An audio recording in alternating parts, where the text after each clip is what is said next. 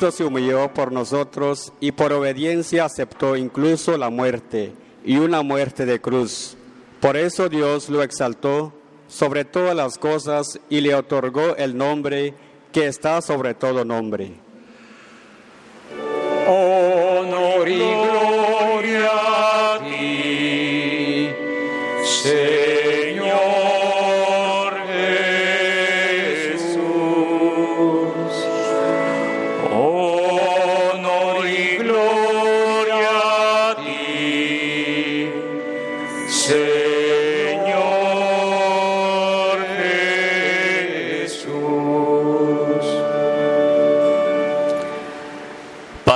de nuestro Señor Jesucristo según San Juan. Gloria a ti, Señor. En aquel tiempo Jesús fue con sus discípulos al otro lado del torrente del Cedrón, donde había un huerto, y entraron allí él y sus discípulos. Judas, el traidor, conocía también el sitio, porque Jesús se reunía a menudo ahí con sus discípulos. Entonces Judas tomó un batallón de soldados y guardias de los sumos sacerdotes y de los fariseos y entró en el huerto con linternas, antorchas y armas. Jesús, sabiendo todo lo que iba a suceder, se adelantó y les dijo, ¿A quién buscan? le A contestaron, A Jesús el Nazareno. les dijo, Yo soy. Estaba también con ellos Judas el traidor, al decirles yo soy, se retrocedieron y cayeron a tierra. Jesús les volvió a preguntar. ¿A quién buscan? Ellos dijeron, A Jesús el Nazareno. Jesús contestó, Les he dicho que soy yo. Si me buscan a mí, dejen que estos se vayan. así se cumplió lo que Jesús había dicho, no he perdido a ninguno de los que me distes. Entonces Simón Pedro, que llevaba una espada, la sacó e hirió a un criado del sumo sacerdote y le cortó la oreja derecha. Este criado se llamaba Malco. Dijo entonces Jesús a Pedro, Mete la espada en la vaina. ¿No voy a beber el cáliz que me ha dado mi Padre? El batallón, su comandante y los criados de los judíos apresaron a Jesús, lo ataron y lo llevaron primero ante Anás, porque era suegro de Caifás, sumo sacerdote de aquel año. Caifás era el que había dado a los judíos este consejo, conviene que muera uno solo, un solo hombre por el pueblo. Simón Pedro y otros discípulos iban siguiendo a Jesús.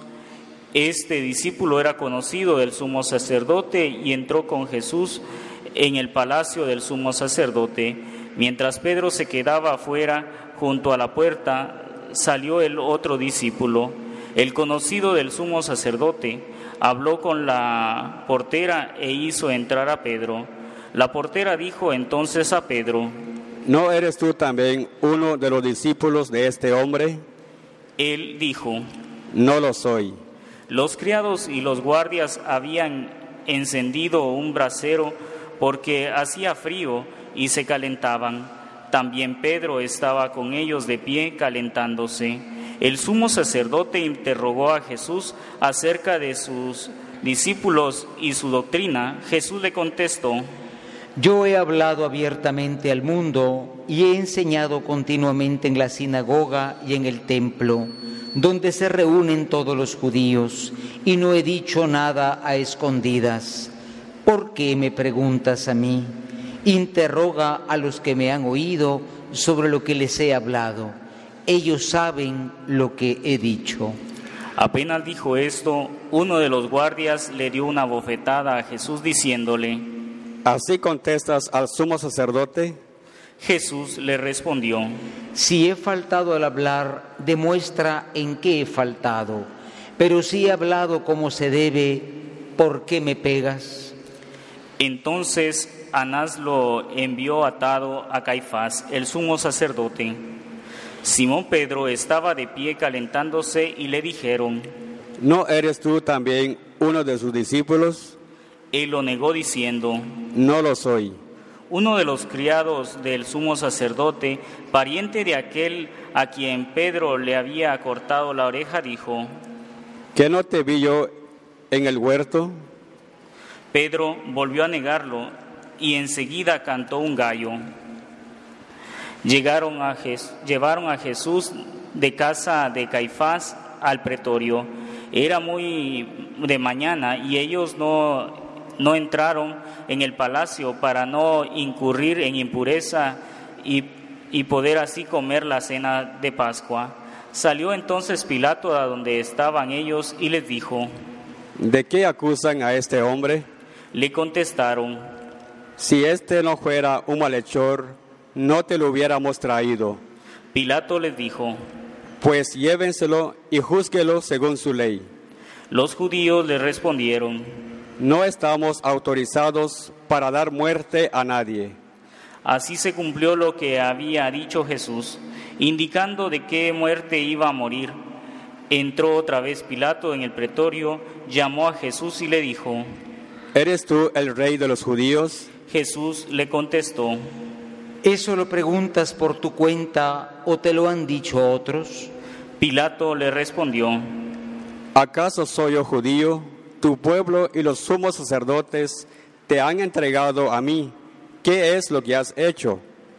Jesús le contestó, Mi reino no es de este mundo. Si mi reino fuera de este mundo, mis servidores habrían luchado para que no cayera yo en manos de los judíos, pero mi reino no es de aquí. Pilato le dijo, ¿Con que tú eres rey? Jesús le contestó, Tú lo has dicho, soy rey. Yo nací y vine al mundo para ser testigo de la verdad. Todo el que es de la verdad, escucha mi voz. Pilato le dijo, ¿Y qué es la verdad? Dicho esto, salió otra vez a donde estaban los judíos y les dijo, No encuentro en él ninguna culpa. Entre ustedes es costumbre que por Pascua pongan en libertad a un preso. ¿Quiere que le suelte al rey de los judíos? pero todos ellos gritaron, No, a ese no, a Barrabás. el tal Barrabás era un bandido. Entonces Pilato tomó a Jesús y lo mandó a azotar. Los soldados trenzaron una corona de espinas, se la pusieron en la cabeza, le echaron encima un manto de color púrpura y acercándose a él le decían, Viva el rey de los judíos. y le daban de bofetadas. Pilato salió otra vez afuera y les dijo, Aquí lo traigo para que sepan que no encuentro en él ninguna culpa. Salió pues Jesús llevando la corona de espinas y el manto color púrpura. Pilato le dijo, Aquí está el hombre. cuando lo vieron los sumos sacerdotes y sus servidores gritaron, Crucifícalo, crucifícalo. Digamos todos, hermanos, crucifícalo, crucifícalo. Pilato les dijo, Llévense ustedes y crucifícanlo, porque yo no encuentro culpa en él. los judíos le contestaron, Nosotros tenemos una ley y según esa ley tiene que morir, porque se ha declarado hijo de Dios. Cuando Pilato oyó estas palabras, se asustó aún más y entraron otra vez en el pretorio, dijo a Jesús, ¿De dónde eres tú? pero Jesús no le respondió. Pilato le dijo entonces, A mí no me hablas. ¿No sabes que tengo autoridad para soltarte y autoridad para crucificarte? Jesús le contestó, No tendrías ninguna autoridad sobre mí si no te la hubieran dado de lo alto. Por eso el que me ha entregado a ti tiene un pecado mayor. Desde ese momento Pilato trataba de soltarlo, pero los judíos gritaban, Si sueltas a ese, no eres amigo del, del César, porque todo el que pretende ser rey es enemigo del César. Al oír estas palabras, Pilato sacó a Jesús y lo sentó en el tribunal, en el sitio en que llaman el enlosado, en hebreo, Gábata. Era el día de la pre- preparación de la Pascua hacia el mediodía, y dijo Pilato a los judíos, Aquí tienen a su rey. ellos gritaron, Fuera, fuera, crucifícalo. Repitamos, hermanos, fuera, fuera, crucifícalo. Pilato les dijo, A su rey voy a crucificar. Contestaron los sumos sacerdotes, No tenemos más que el rey César. Entonces se lo entregó para que lo crucificaran. Tomaron a Jesús y él cargando con la cruz se dirigió hacia el sitio llamado la calavera, que en hebreo se dice Gólgota, donde lo crucificaron y con él a otros dos, uno de cada lado, y en medio Jesús. Pilato mandó escribir un letrero y ponerle encima de la cruz. En él estaba escrito, Jesús el Nazareno, el rey de los judíos. Leyeron el letrero muchos judíos porque estaba cerca el lugar donde crucificaron a Jesús y estaba escrito en hebreo, en latín y griego. Entonces los sumos sacerdotes de los judíos le dijeron a Pilato, No escribas el rey de los judíos, sino este ha dicho, soy rey de los judíos. Pilato les contestó, Lo escrito, escrito está. Cuando crucificaron a Jesús, los soldados cogieron su ropa e hicieron cuatro partes, una para cada soldado, y apartaron la túnica. Era una túnica sin costura, tejida toda en una sola pieza de arriba a abajo. Por eso se dijeron, No la rasguemos, sino echemos suerte para ver a quién le toca. Así se cumplió lo que dice la escritura. Se repartieron mi ropa y echaron a suerte mi túnica, y eso hicieron los soldados. Junto a la cruz de Jesús estaba su madre, la hermana de su madre, María la de Cleofás y María Magdalena. Al ver a su madre y junto a ella al discípulo que tanto quería, Jesús dijo a su madre, Mujer, ahí está tu hijo, luego dijo al discípulo, ahí está tu madre. Desde entonces el discípulo se la llevó a vivir con él. Después de esto, sabiendo Jesús que todo había llegado a su término, para que se cumpliera la escritura, dijo, Tengo sed. Había allí un jarro lleno de vinagre. Los soldados sujetaron una esponja empapada en vinagre y una caña de hisopo y se la acercaron a la boca. Jesús probó el vinagre y dijo, Todo está cumplido. e inclinando la cabeza entregó su espíritu. Nos ponemos de rodillas.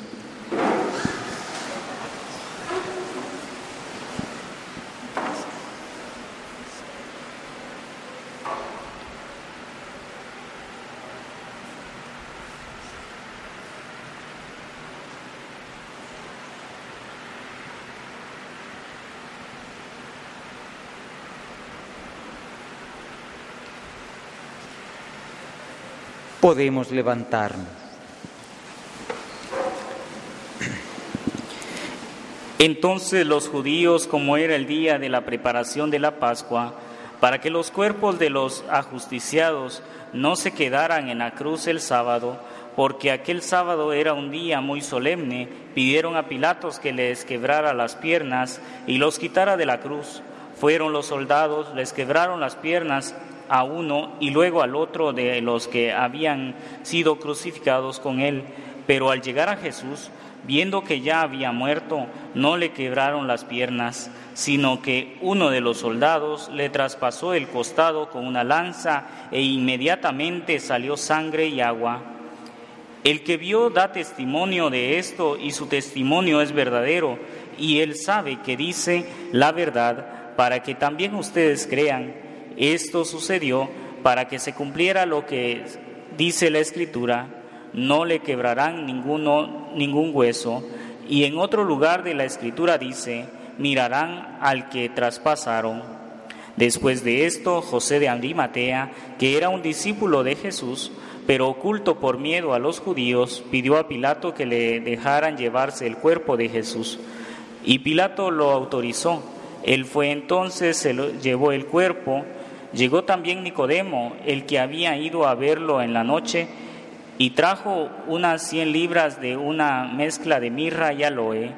Tomaron el cuerpo de Jesús y lo envolvieron en lienzos con esos aromas, según se acostumbra enterrar entre los judíos, que había un huerto en el sitio donde lo crucificaron, y el huerto un sepulcro nuevo, donde nadie había sido enterrado todavía, y como para los judíos era el día de la preparación de la Pascua y el sepulcro estaba cerca, ahí pusieron a Jesús. Palabra del Señor. Gloria a ti, Señor.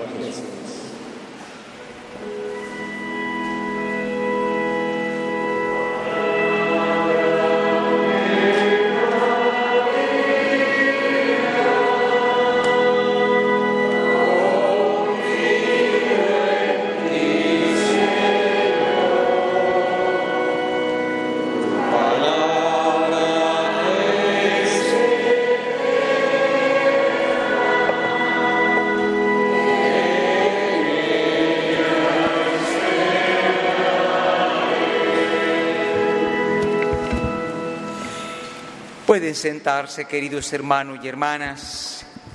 Verdaderamente hemos llegado a un momento tan especial de la Semana Santa.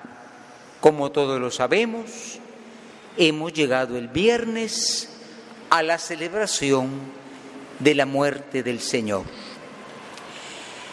Delante de esta muerte de Cristo, en primer lugar, nosotros sentimos tristeza y también sentimos indignación.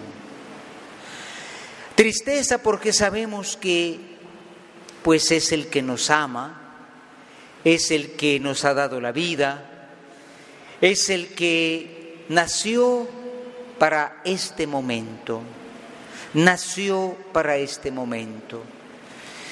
Tristeza porque era bueno, no hizo nada malo y por eso también viene la indignación. Indignación que nosotros sentimos, ustedes saben, ante toda muerte humana producto de la violencia. Para nadie es un secreto que nuestro país y algunos otros dos países centroamericanos tienen el número de muertos por violencia más altos del mundo, más altos del mundo, como los países que están en guerra.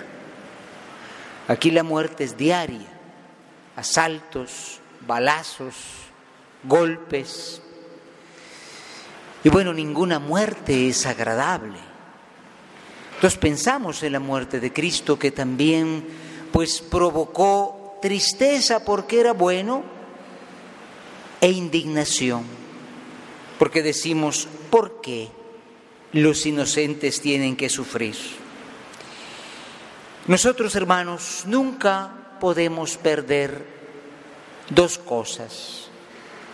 La sensibilidad ante toda muerte violenta, la sensibilidad nunca la perdamos. Nunca nos acostumbremos a que matan uno, a que matan otro, pero no perdamos en cuenta también algo muy claro. Esta muerte, aunque da tristeza y causa indignación, es una muerte especial. Es una muerte necesaria. Hermanos, porque está escrito y lo repetimos en la Santa Misa.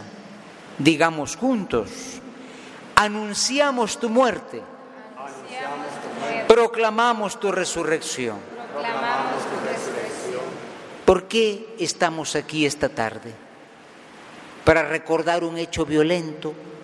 Pues sería muy triste, ¿no?